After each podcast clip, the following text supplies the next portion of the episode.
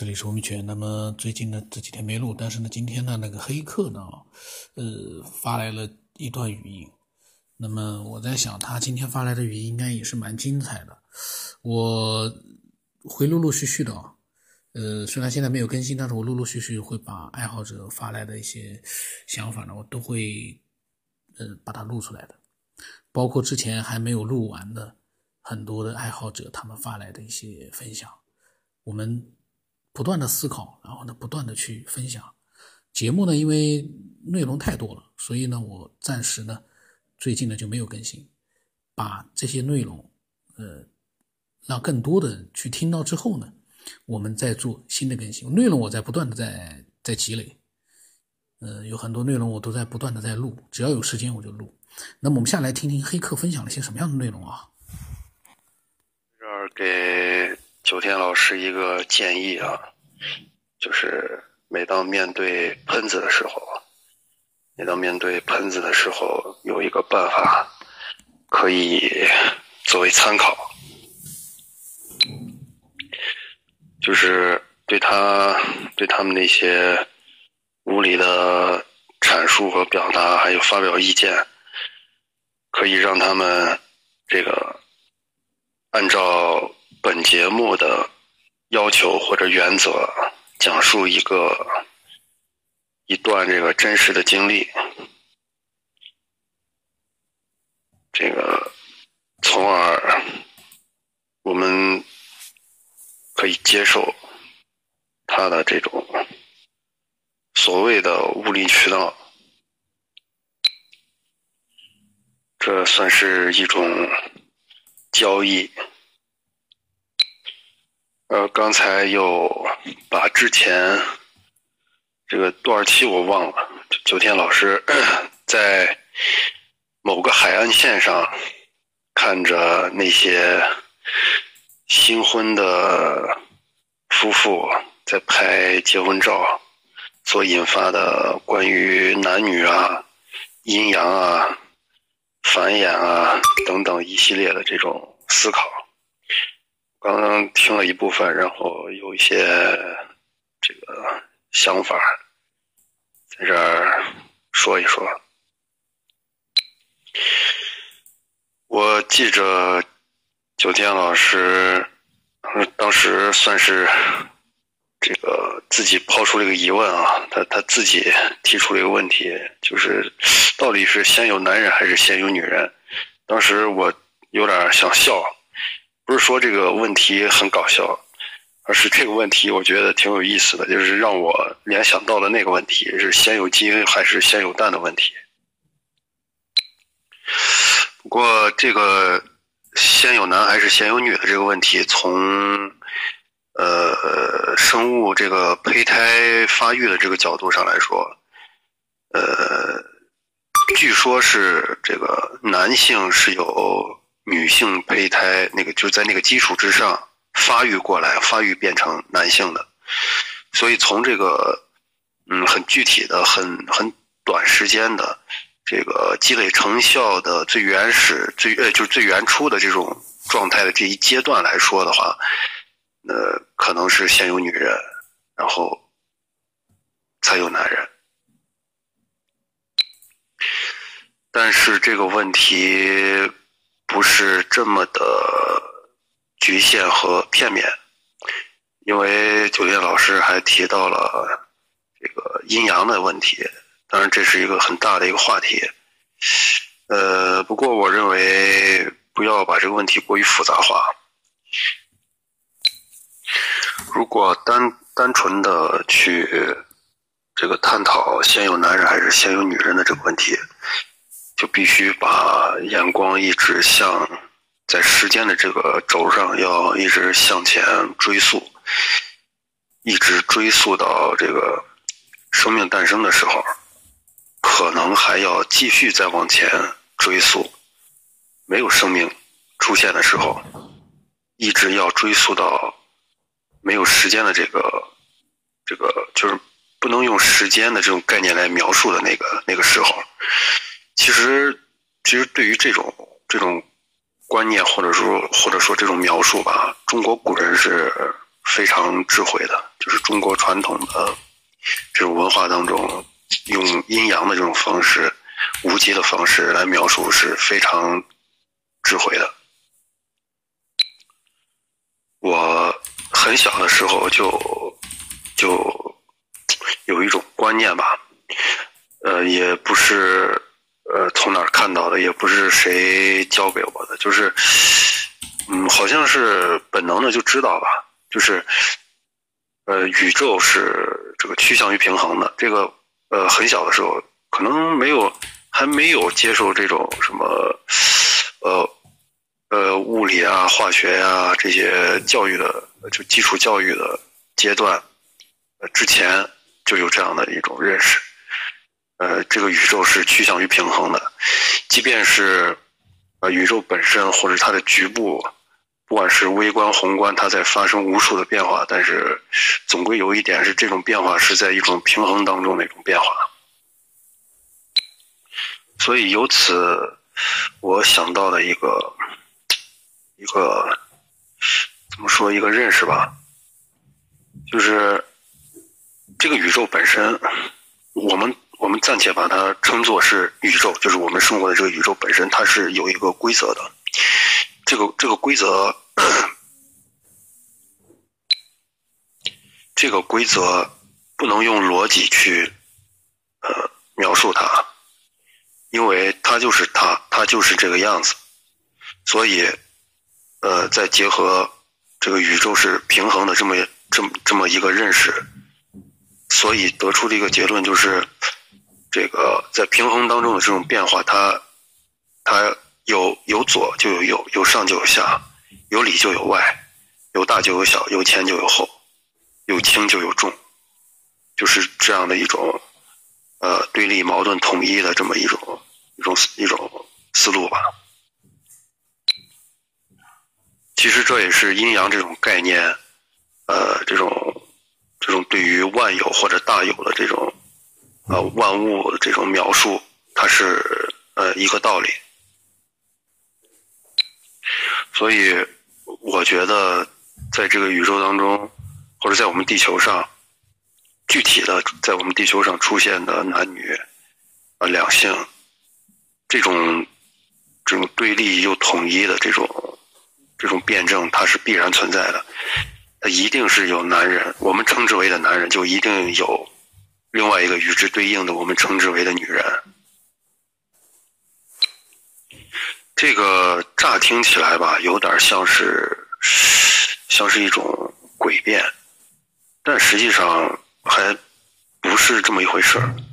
因为呃，你不能够去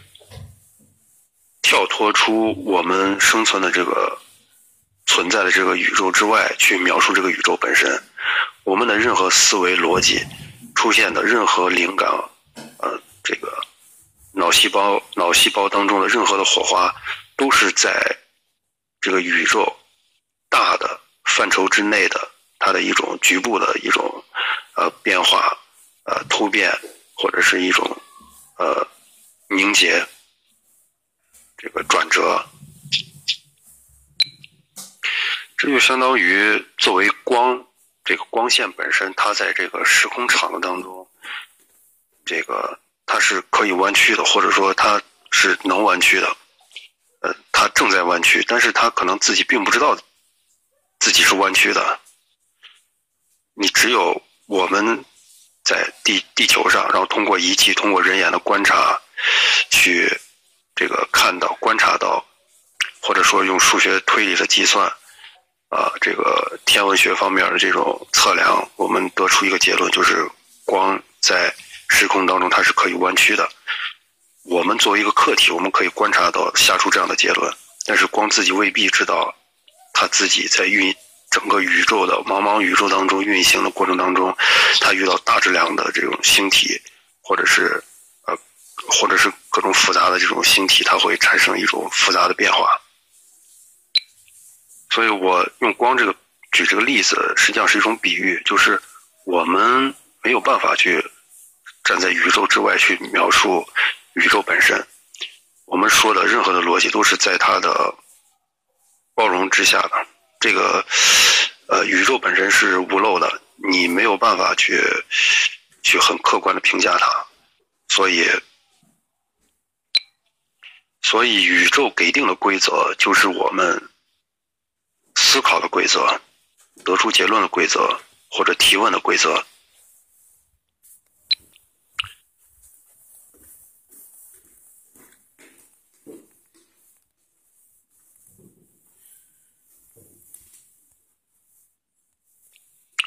所以，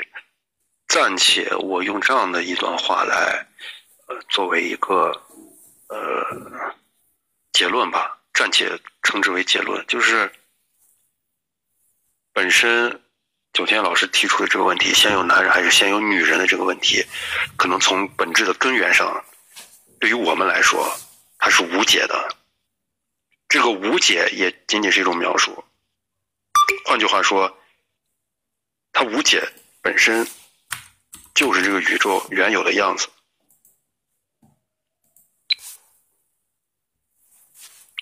我们这个古人把刚才说到的这个宇宙的规则或者它的规律性的东西，它原本的那个样子，就称之为道。上古真人。知道者也，法于阴阳，合于术数。这个法于阴阳，实际上说的就是这个，这个就是这么一个道理，就是这么一回事儿。啊，阴阳就是这么一回事儿，男女出现就是这么一回事儿。它有它自有的道理，它给定的这个规则就是这个样子。你在这种无限的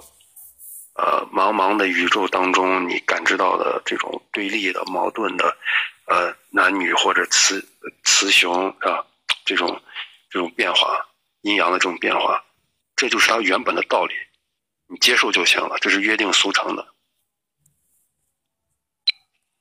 当然，从科学的角度上来说，啊，从现代科学的角度上来说，你我们可以啊，这个慢慢的、逐渐的再去。呃，通过个体的研究或者微观、宏观的去研究，逐渐的把这个结论，呃，可以不断的去追溯，这个刨根问底，不断的追追溯，肯定也会有新的发现。但但是这种，呃，黑客呢讲了很多他的想法啊，呃，就是呢，嗯，这些想法呢，就是。呃，我刚才一边 做事，我一边在擦桌子，一边在听呢，讲的非常的好。关键的问题就是呢，我们有的时候思索，包括我之前的专辑的名字叫《文明的起源》，或者说是人类的起源，就是说我们所有的人类，并不会就是说去老老实实的去接受目前所存在的所有的一些规则，我们一定是每个人都希望明白。到底人类是从哪来的？这个人类的智慧，这个文明是怎么才会具有的？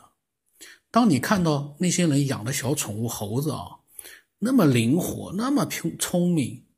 跳来跳去，但是你说它会进化成人，你肯定会否定的。这个东西它很聪明，它也很灵活，但是它要进化成像我们这样的体毛全部都消失的，然后这样的一个形状的，然后呢？又能说出各种各样的语言的，有脑子的，你绝对不相信你养的那个猴子，它再可爱再聪明，你也不相信它会变成人。给它再多的时间，它也还是一个猴子。如果它真的变成会说话了，那也是因为有你在开启它的一些智慧之门。也就是说，它可以认命，但是我们作为人类来说，我们不会认命的，就是我们一定会去。思索可能思索不出答案啊，几千年来没人思索出答案。到目前为止，嗯，各种各样的说法都有，但是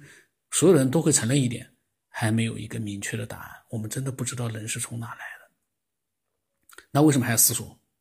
因为我们作为人这样的一个有智商的这样的一个生物，注定了我们会不断的去追索，不断的去想搞明白人是哪来的。这是一个永恒的、永远不会结束的这样的一个过程。但是我一直在讲，我说二零一八年我们会得到这个答案，这个也很难说。现在时代，这个世世界啊变得很快，嗯，所有的一切都好像发展的很快，说不定今年我们就能明白人从哪来的，说不定今年我们还能看到除了地球之外的一些呃外星生物的这样的一些这个飞船啊，什么各种各样的都会发现，有可能，一切皆有可能。那么下一次我再把黑客呃分享的其他的一些想法，呃，把它也录下来。我现在因为有事了，我就暂时就先。停止了。那么我的微信号码是 b 二为什么八不让什么？微信名称是九天以后。欢迎更多的人啊，像黑客一样有思索能力的、有逻辑思维能力的人来发分享自己的想法。不过呢，黑客呢，他这个被动的去接受目前的所有的一些他觉得非常合理的宇宙的规则呢，这个是没错，接受肯定要接受。但是呢，我们所探究的是为什么会有这个规则出现。其实这个节目我没录，我一直想录一期的就是规则。为什么会出现在一个这样庞大的宇宙里面？为什么这样有序？虽然里面有一些无序的东西，但为什么整体来说那么有序、那么有规律？怎么会出现？那么有空的话，我们到时候再继续探讨。